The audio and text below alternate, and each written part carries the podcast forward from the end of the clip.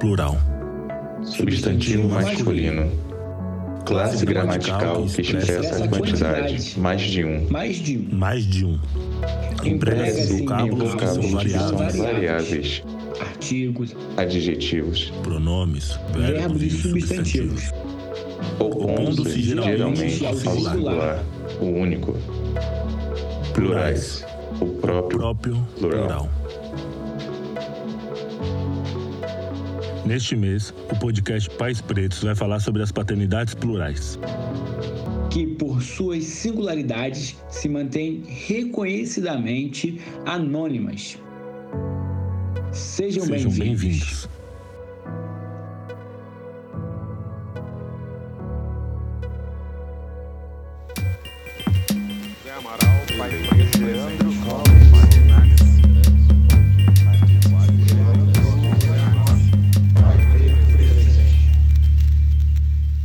precisa desse diálogo, é, a gente precisa é, romper, esse, é, romper esse mato, né? É, abrir essas picadas para mostrar que, no final das contas, é, pelo menos no entendimento da gente, são pessoas que estão ali sentindo coisas. Então, é, é humanizar, né? Foi o que, o que foi negado à, nossa cor quando foi trazido para cá, essa humanização. A gente foi demonizado para ser escravizado e hoje a gente não, tem essa dificuldade de se humanizar. Então, pô, quem não tenha uma visão que hoje essa palavra é dita desconstruída para outros assuntos e outras configurações, a gente quer que com esse episódio, de uma maneira propositiva, mas também é, sutil, que essa pessoa entenda que, pô, tem uma pessoa aqui que tem um filho e sente coisas. É um pai que tá aqui sente coisas. Então, por, por que, que a gente precisa falar com essa pessoa? Porque é uma pessoa, sabe?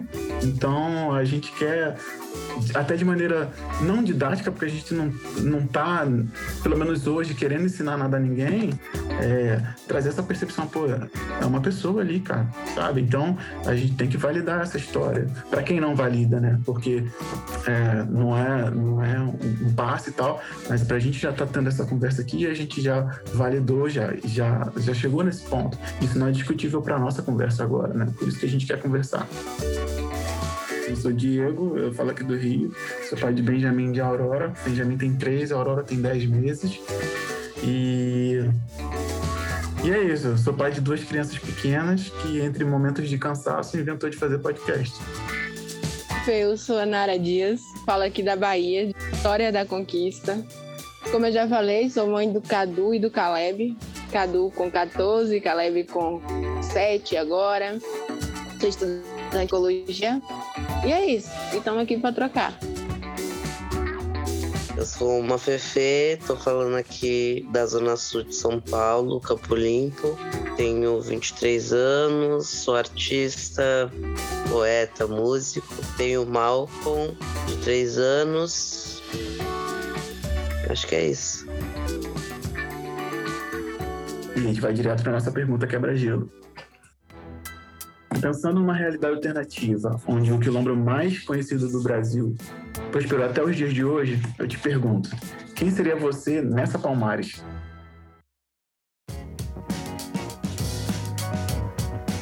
Bom, eu acho que eu pensei em várias possibilidades. Eu pensei em falar que eu seria o tio, eu pensei em falar que eu seria o vô, eu pensei em falar que eu seria a pessoa que iria ajudar a cuidar, eu pensei em falar que eu também seria o pai.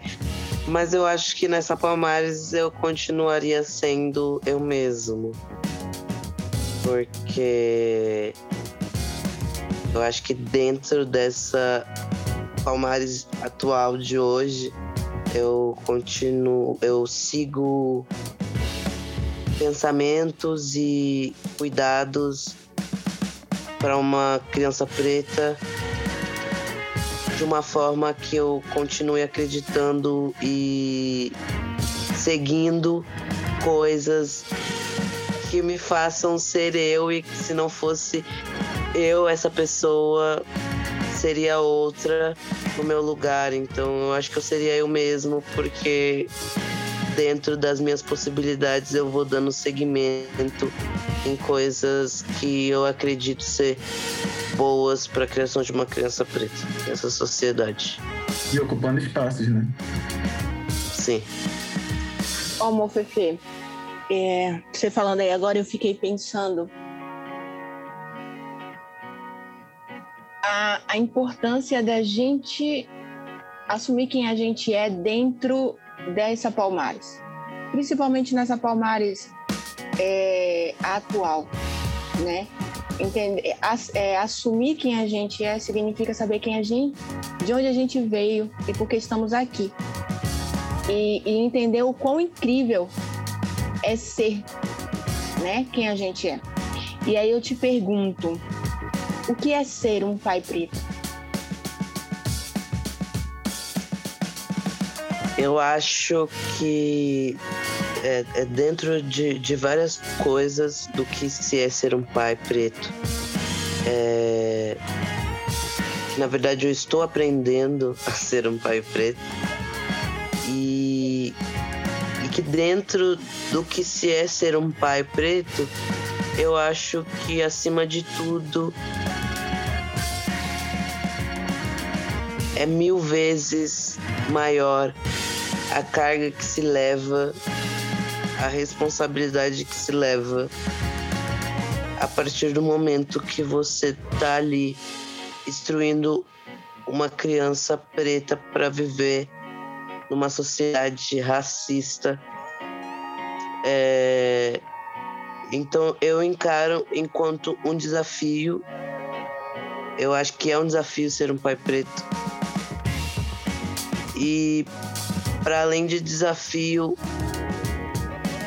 acho que é muito, muito, muito melhor do que ser um pai branco. então, é, eu sou uma mãe preta e eu te digo que eu concordo com você.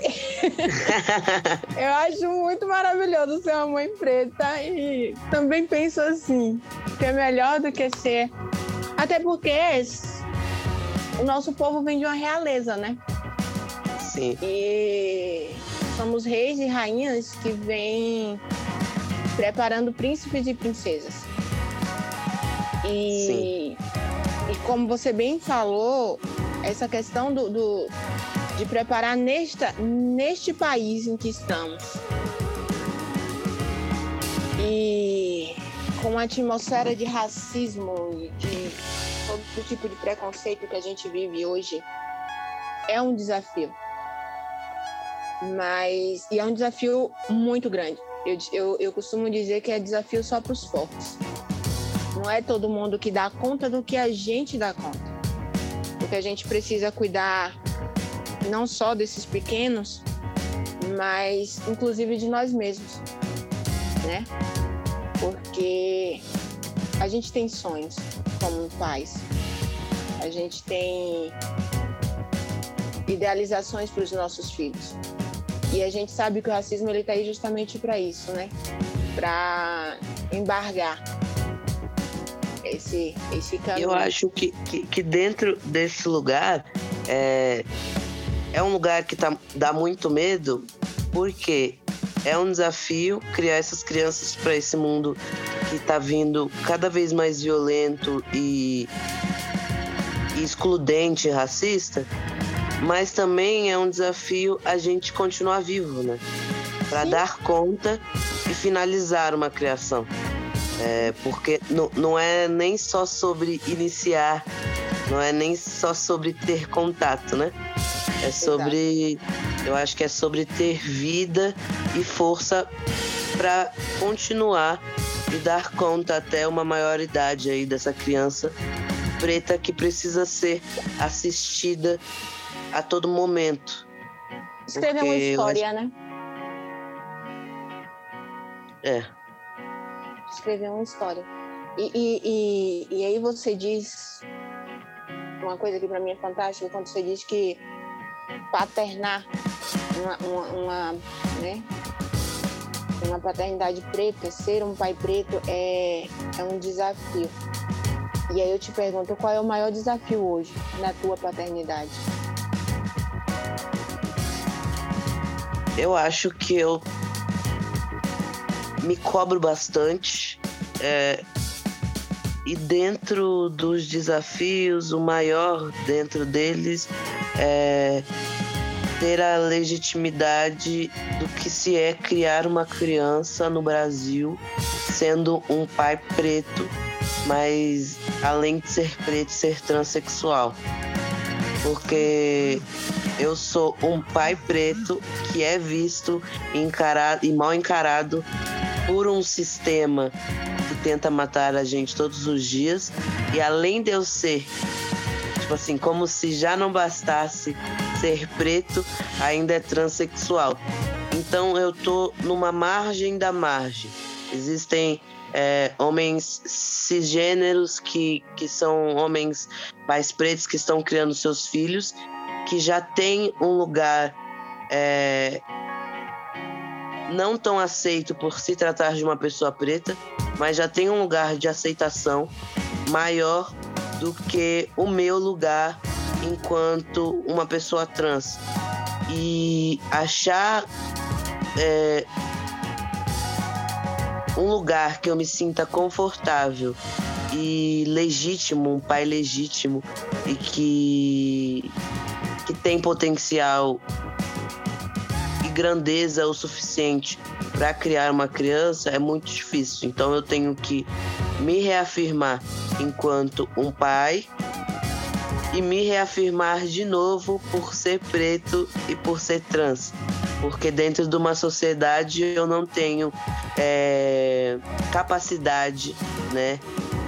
Eu sei que eu tenho, claro, mas a sociedade me coloca no lugar de achar que eu não sou capaz de criar uma criança com excelência por eu ser preto e trans. Então. Ou seja, você precisa se reafirmar três vezes. Sim, porque eu já preciso me reafirmar por ser preto e eu sei que raça vem primeiro. Primeiro, eu vou chegar e a pessoa vai me olhar e espantar, porque eu sou um pai preto presente com meu filho andando na rua. Então, essa já vai ser a primeira leitura, tipo, um pai preto com uma criança, isso é novo. E aí depois vão me olhar e vão me cobrar de novo quando perceberem que eu sou um pai preto com uma criança e que eu sou transexual. Então, é, a gente já é cobrado por ser preto e cobrado de novo por ser trans e tá vivendo uma sociedade extremamente racista e transfóbica e fascista, né? E tudo isso que a gente já sabe. E a gente termina vivendo o tempo todo é, de luta, né? Resistindo. Todo dia é uma luta que não, não acaba. É, é... Eu sempre digo assim, é cansativo, mas é o que é o que é, é a nossa vida, é a nossa história hoje. Sim, e por isso um desafio, né? Sim, com certeza. E como é que nisso tudo a gente consegue é, trazer essa suavidade para você, inclusive não quebrar a inocência de uma criança, assim? Como é que como é que a gente é, filtra isso tudo para não passar na nossa criação, né? Porque acaba sendo um, uma criação combativa, né? Você tem que se blindar de várias coisas e ainda assim passar a gentileza, passar o, o afeto, o respeito. Como é que você acha que, que isso, como você faz, né? Na verdade, como é que você usa? Qual o seu método para fazer isso? Você tem algum método, alguma abordagem? Ou simplesmente, ah, não sei, é, é ah, Você fala para filtrar, é, é. para filtrar muitas das coisas ruins que não precisam entrar nessa criação por conta da sociedade. Exatamente. Bom, eu, eu acredito muito na arte. É, eu sempre fui uma criança, eu fui criado numa casa muito musical. É, então eu tive acesso à música muito cedo. E eu via isso enquanto uma forma de me filtrar diante de todas as outras violências que eu vivia e que era atravessado é, dentro de uma criação por um pai preto que está o tempo inteiro tentando sobreviver a esse sistema que tenta encarcerar os homens pretos, tenta matar eles e, enfim. E eu via uma forma de neutralizar tudo isso na música. E aí é uma coisa que eu uso muito dentro da criação que eu acredito. É, eu não sou uma pessoa que dialogo muito com o Malcolm, é, mas dentro. Na verdade, eu não sou uma pessoa que dialoga muito com as pessoas. Eu não sou muito de me abrir. Eu sou. Eu acho que quando é, o Malcolm cresceu, você é aquele tipo de pai que não troca muita ideia. Mas dentro do, do possível e do que eu posso, eu tento sempre trazer ele para perto que são nesses encontros com a arte, da música e que eu tento de uma certa forma filtrar e, e tirar um pouco dessa sociedade, né? Que que é isso, a gente tá o tempo inteiro lutando e fica aquela sensação de estar sempre pronto para briga, né? E, e no quanto isso deixa a gente tão raivoso ao ponto de esquecer às vezes que a gente tem uma criança ali que tá assistindo e que tá vendo tudo. E que tá entendendo também, que tá capturando é, tudo que rola. E aí eu acho que para fugir, filtrar muito dessas coisas, eu trago o Malco muito pra música, eu trago ele muito pra brincadeira, pra coisas é, poéticas, e diria também. É, esqueci, a palavra me fugiu agora. Mas coisa, coisas lúdicas. Eu trago ele para esse lado lúdico. E também trago ele para essa realidade de que ele vai ser preto e de que ele é uma criança preta. Porque eu acho que esse é o ponto mais importante da gente conseguir filtrar nossas crianças de uma sociedade branca, né? Porque desde que eu sou pequeno, minha família sempre deixou escuro que eu sou uma pessoa preta e que muitas coisas e que, que muitas coisas que vão acontecer comigo que muitas coisas que eu vou enfrentar por aí afora se trata por eu ser uma pessoa preta. Que, que iriam acontecer essas coisas por eu ser uma, uma criança preta. E eu acho que isso é muito importante para filtrar e para estabelecer esse contato com o filho, porque não tem como eu comunicar para ele que eu tô puto com alguma coisa. Não tem como eu comunicar para ele que eu tô puto com uma pessoa branca porque me tratou de uma forma diferente se eu não comunicar para ele primeiro que, que somos pretos, que somos pretes, que ele é prete, tipo assim, sabe? Então eu acho que a base de, de tudo isso é a criança saber por você e você reafirmar sempre esse lugar para ela. Porque acho que a partir disso muitas coisas vão se filtrar, né? Porque a criança, tipo, cresce e olha pra, pra você e fala: ah, isso está acontecendo comigo porque eu sou uma criança preta. Tipo assim, ela não vai descobrir em outro lugar, não vai se machucar em outro lugar, não vai se descobrir de outras formas que ela é preta. Eu é, acho ninguém isso. vai dizer pra ela que ela é preta, né? Ninguém vai dizer, né? Você, porque o, ela escutou isso em casa, ela, ela teve esse primeiro contato em casa. É, ninguém vai apontar e falar, ai, seu neguinho, que não sei o quê. E ele vai chegar em casa se questionando o que é neguinho, porque ele sabe que ele é preto e que aquilo está acontecendo porque a gente vive numa sociedade racista, né? Então eu procuro aproximar dessas formas que eu vejo enquanto formas menos dolorosas, porque de uma certa forma eu acho que mesmo que a gente filtre, algumas coisas ainda continuam passando. E é doloroso, mas não é fácil criar uma criança preta.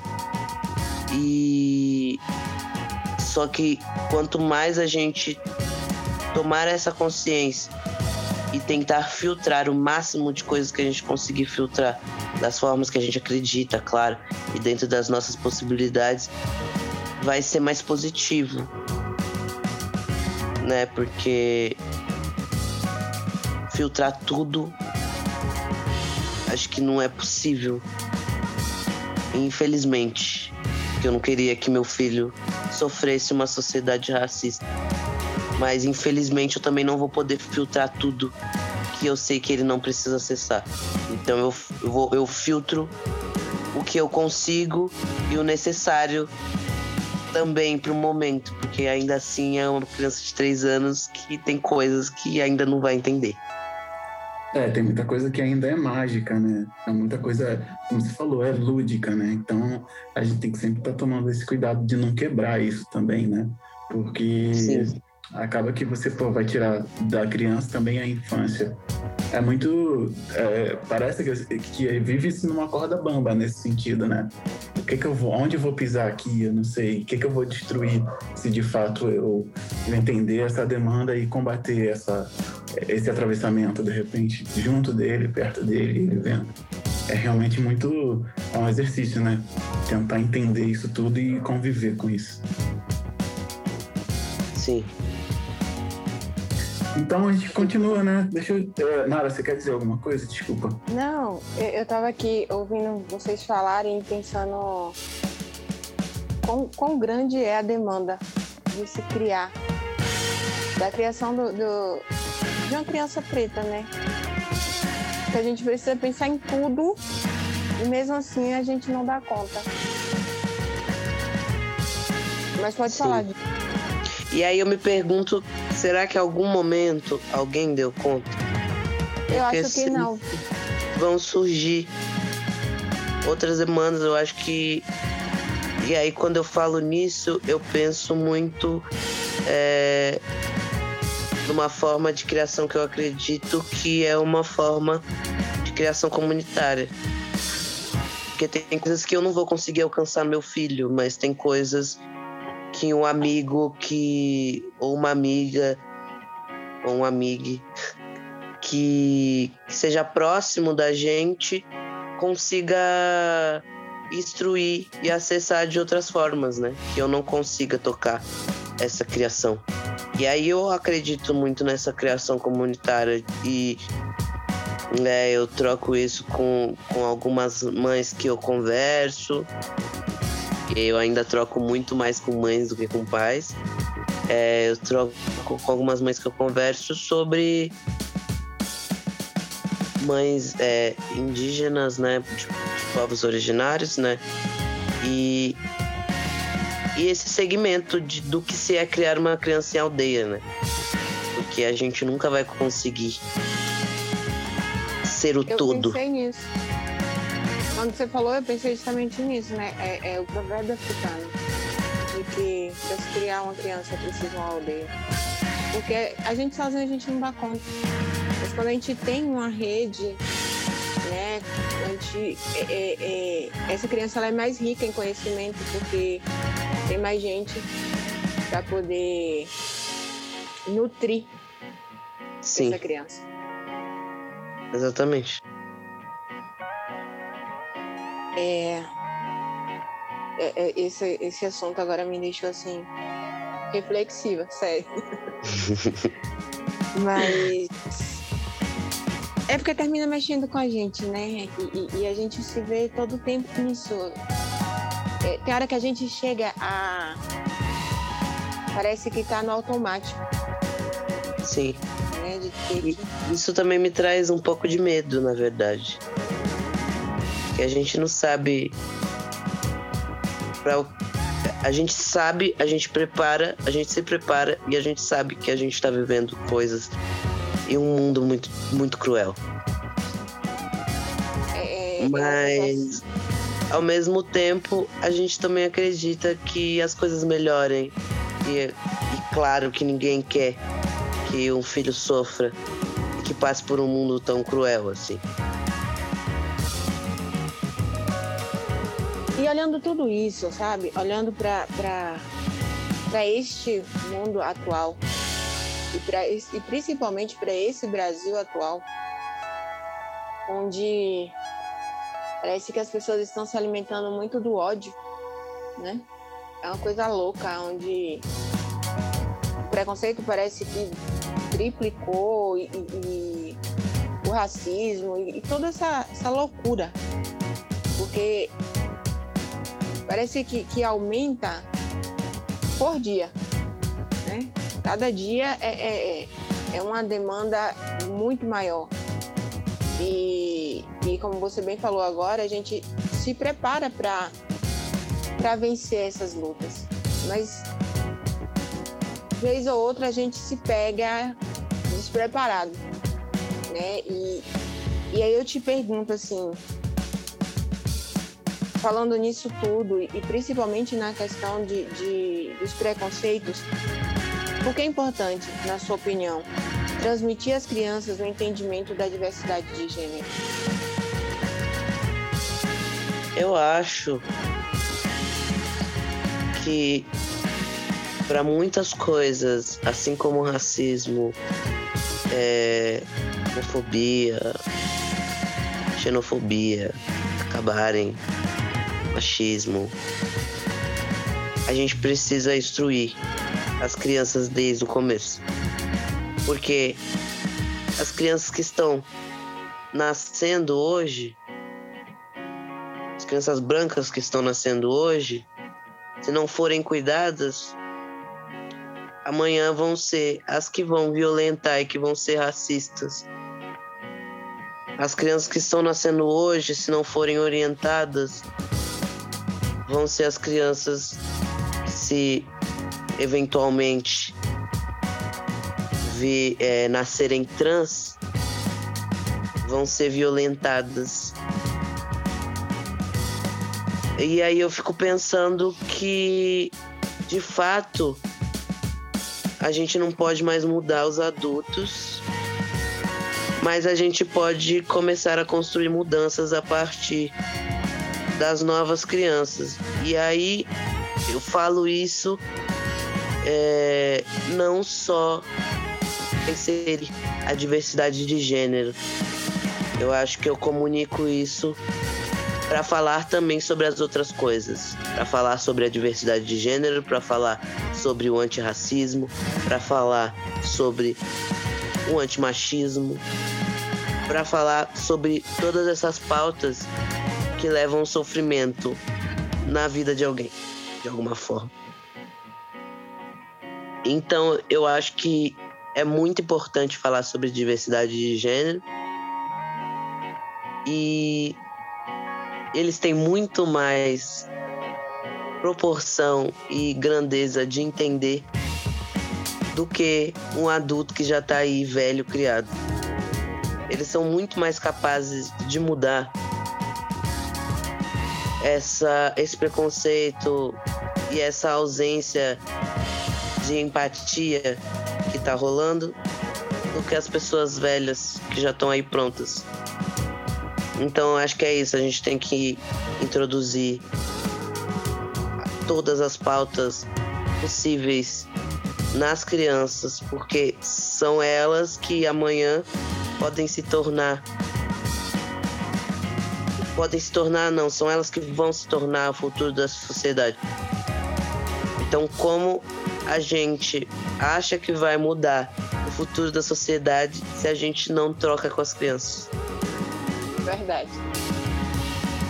E, e de fato, né, é muito natural para elas entenderem, porque ninguém nasce preconceituoso, né? Ninguém nasce homofóbico, racista. As crianças por si só, elas nascem cheias de amor.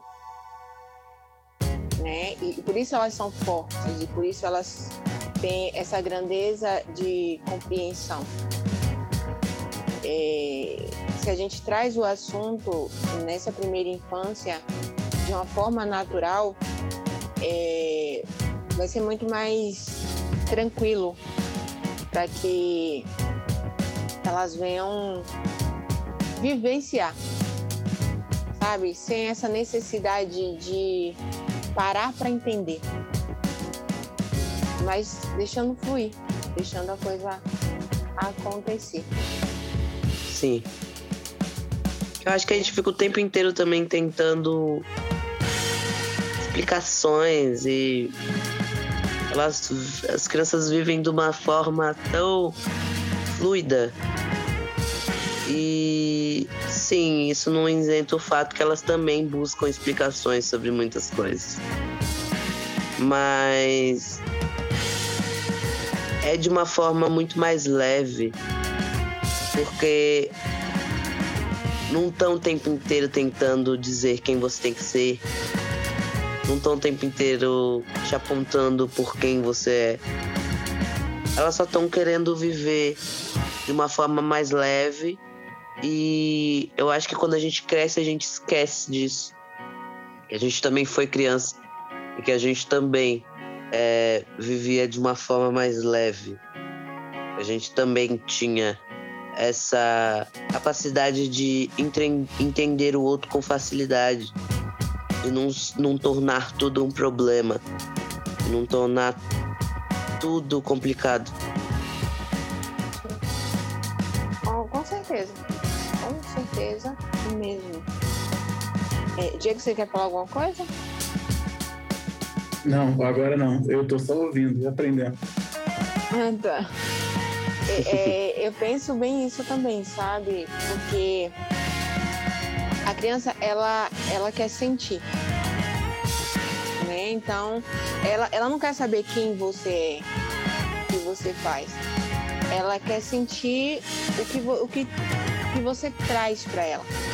Seja um abraço, seja. Ela não vai te perguntar assim, quem é você? Para eu saber se eu posso ou não deixar você me abraçar. Não, ela quer o abraço. Se por um acaso você cair, ela não vai te perguntar assim, de onde você vem? O que, que você faz?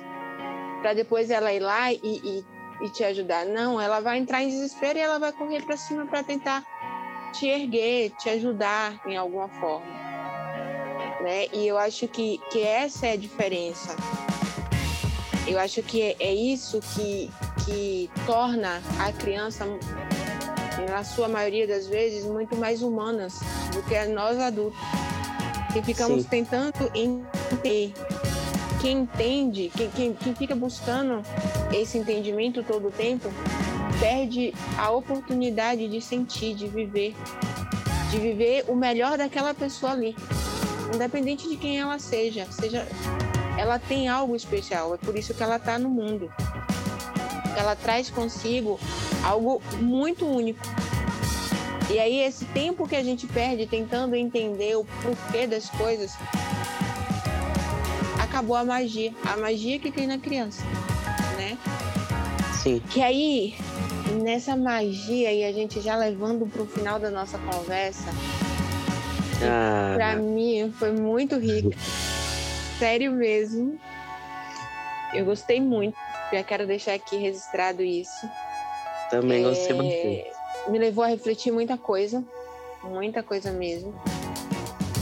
E aí, olhando para essa criança tão mágica, tão cheia de conhecimento e ensinamentos para nós. Né? Porque é, é, ser pai e mãe é aprender todo dia todos os dias a gente aprende isso. Com um sorriso, com. Não importa, mas sempre tem uma coisa pra gente aprender com os nossos filhos. E aí eu te pergunto: você consegue narrar o melhor momento que já teve com seu filho até hoje? Nossa, é difícil, já foram tantos. É... eu imagino. Mas eu acho que.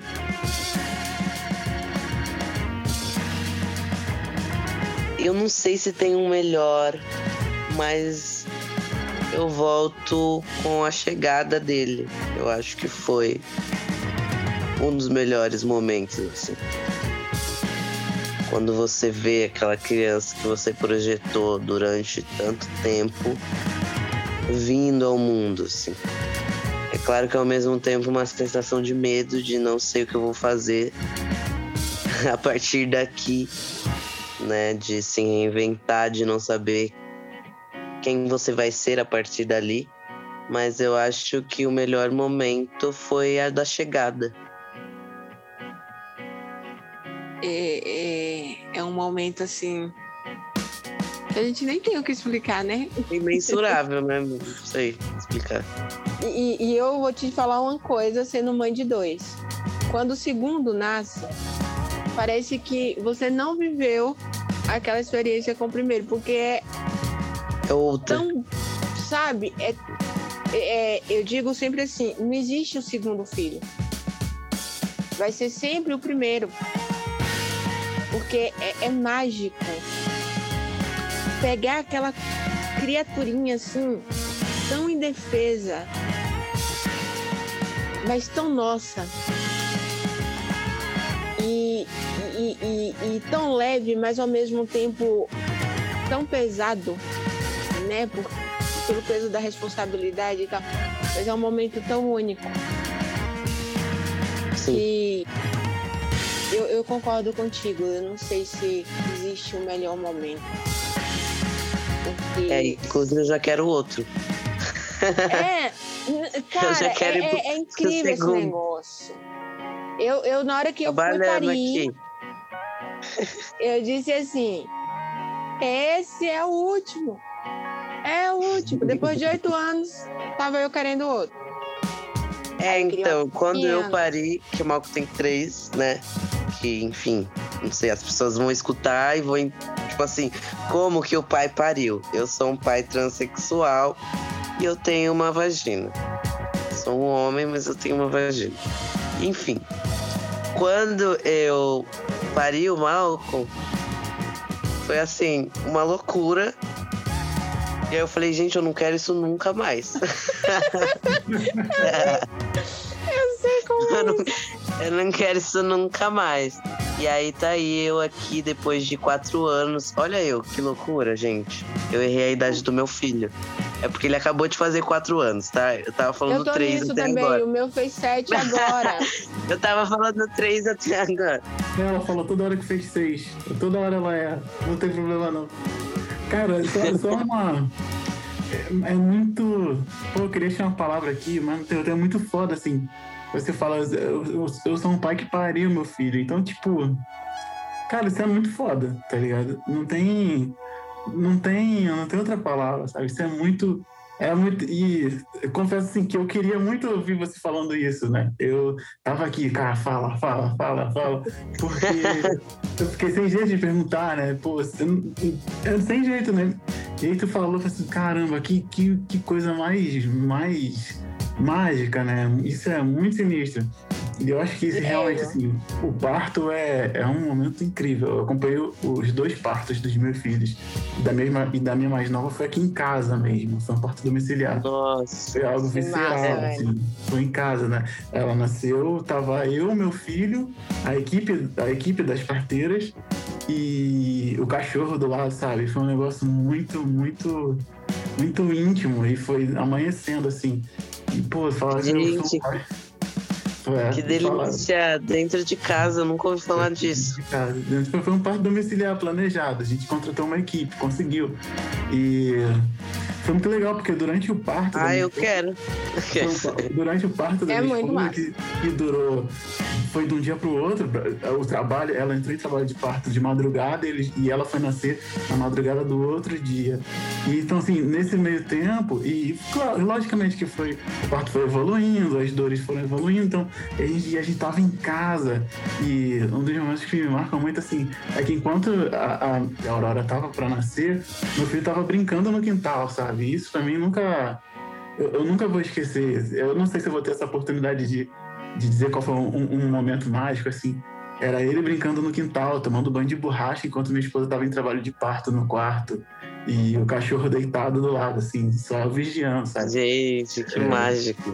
É, É, é, é- é a imagem que fica assim pro resto da vida. é, não, da não, vida. não, não, não Porque, tem. por exemplo, eu, se deixasse, eu tava até agora em casa e a criança tinha nascido em casa, entendeu? Eu não Eu- eu teria queria. ido pro hospital. Eu só fui porque todo mundo fez uma pressão e falou assim: você não passei a noite inteira, a madrugada inteira, tipo assim, sentindo dor e, e- em Uhum. trabalho já. E eu não queria ir pro hospital, porque é um lugar que, além de ser violento, né? Aham. Não, não é tão acolhedoras. É, um ambiente estéreo, né? As suas histórias Na ficam verdade, em casa. não é acolhedor. Não é nada acolhedor. Não é nada acolhedor. suas histórias todas estão em casa, esperando você voltar, no momento que você vai receber seu filho, né?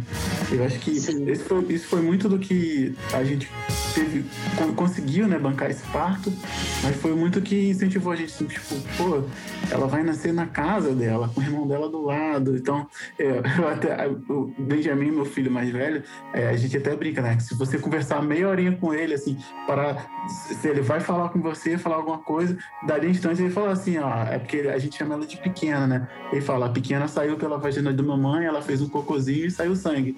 E, e ele fala isso pra todo mundo na rua, inclusive, sabe? Delícia. Então, velho. cara, é, já, é uma, já é uma memória, assim, muito, muito imprimida, muito impressa, né? Forte. É forte. Porque ele tava, ele tava no parto da irmã, ele tava acompanhando o parto da irmã.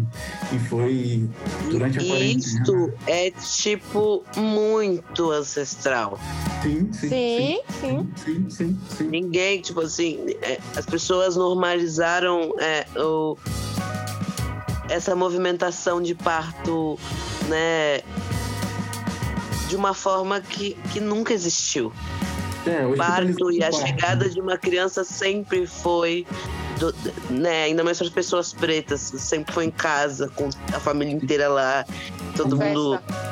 Ajudando e, e- e uma mobilização enorme, né? O parto ele sempre foi um evento social, né? E a gente hospitalizou esse evento, né? Já que eu não tenho nem muito lugar de fala sobre isso, mas é porque a gente realmente militou muito a, a respeito do parto humanizado, do parto natural. E a- o, o- meu mais velho, Benjamin, ele nasceu no hospital. Foi uma experiência diferente. Agora, em casa, assim, é, no seio da família, né? Estávamos só nós e a equipe também, porque foi durante a pandemia, então não tinha parentes. Então era somente a gente mesmo. E aí, no dia seguinte, deu meio- meio-dia, o pessoal foi embora e a gente tá aqui. Pô, a gente tá em casa com a Aurora recém-nascida, Em família. Em Que família. Vamos continuar aqui. E Benjamin que quis voltar pro quintal para voltar a tomar banho de borracha, ficar andando pra lá e pra cá pelado, vinha aí, via a irmã, voltava pro quintal.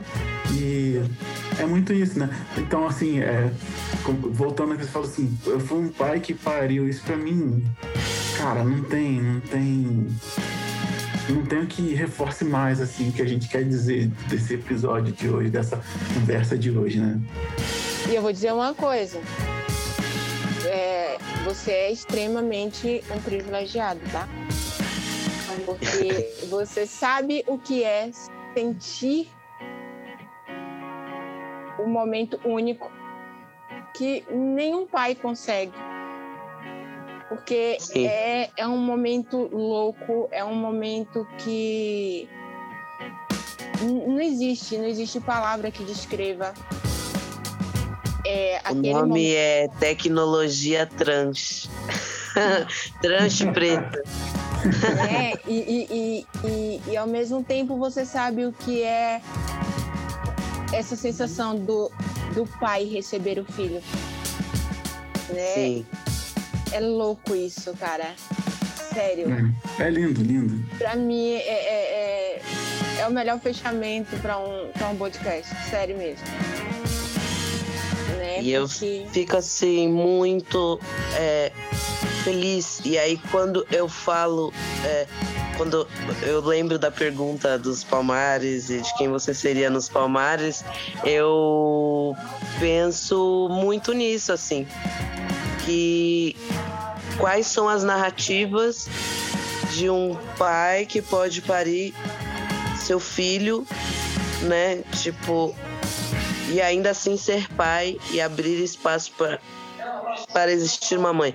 Então, tipo assim, é porque eu me relaciono com uma travesti e e aí é um relacionamento afro-transcentrado que a gente fala, porque somos duas pessoas pretas e trans. E e aí dentro disso são tecnologias muito fortes assim, porque eu seria realmente eu se a gente ainda tivesse nos Palmares, porque é um privilégio muito grande poder ocupar um lugar de pai que pare, que gesta. E é muito forte poder também continuar sendo um pai, porque isso não me tira, isso não me torna mãe. Parir não me torna mãe. Eu continuo sendo um pai dentro dessa possibilidade. E eu não vejo outra possibilidade, porque se eu fosse um pai cisgênero, eu não saberia o que é parir. E aí, se eu fosse uma mãe, eu também não saberia o que é ser um pai. Então, é, é muito louco, assim. É muito louco.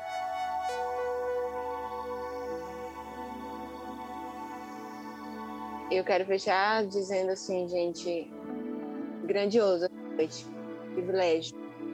Um privilégio imenso para mim poder te ouvir, cara. Sério.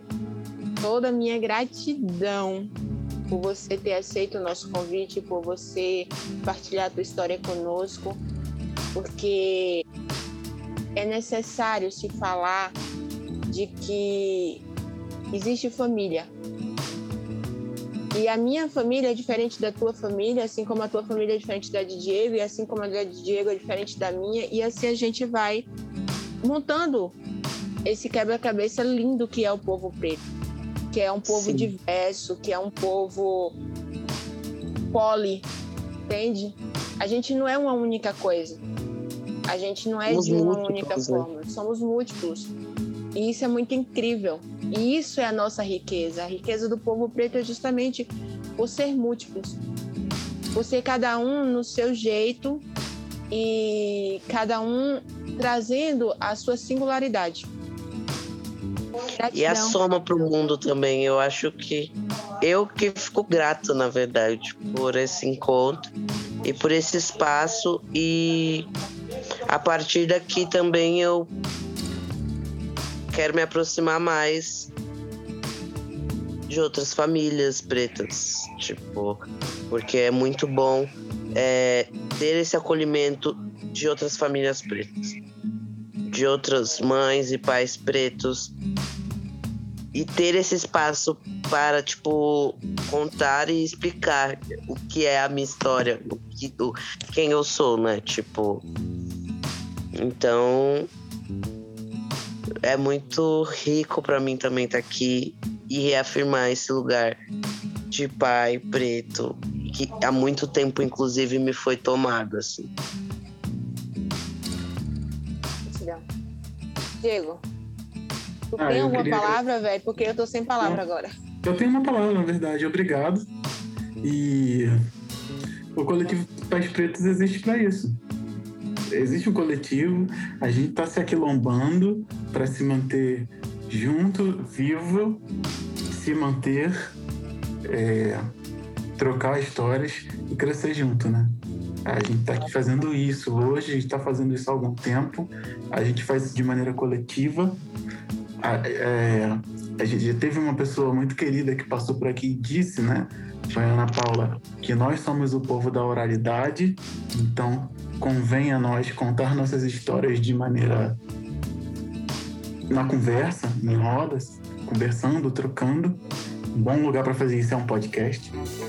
Então, que esse que seja um registro. Alguém em algum lugar, algum dia, vai ouvir isso aqui e vai entender. É simples. Para essa pessoa que vai chegar aqui algum dia, não sei quando, pode ser amanhã, pode ser daqui a N anos, entender que nós estivemos aqui, que nós temos histórias, que por mais que tenha sido negado da gente esse passado, essa origem, a gente está se tornando ancestral de alguém. E o que é mais legal hoje é distante fisicamente, mas juntos, que é o mais importante. Então, é, em nome do coletivo, eu te agradeço.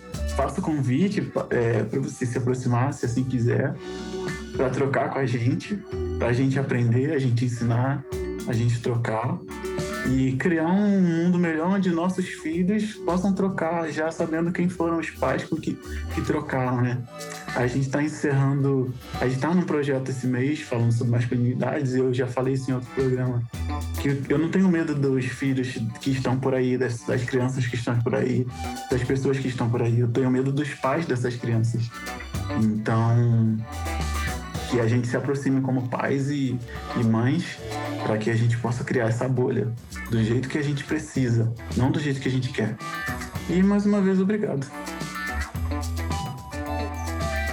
Gratidão, gratidão demais. Eu fico muito honrado por estar ocupando esse espaço aqui hoje. Muito obrigado por nos ouvir até agora. Você nos encontra nas redes sociais com arroba Paz Pretos. Para dúvidas e sugestões, envie um e-mail para pazpretospodcast.gmail.com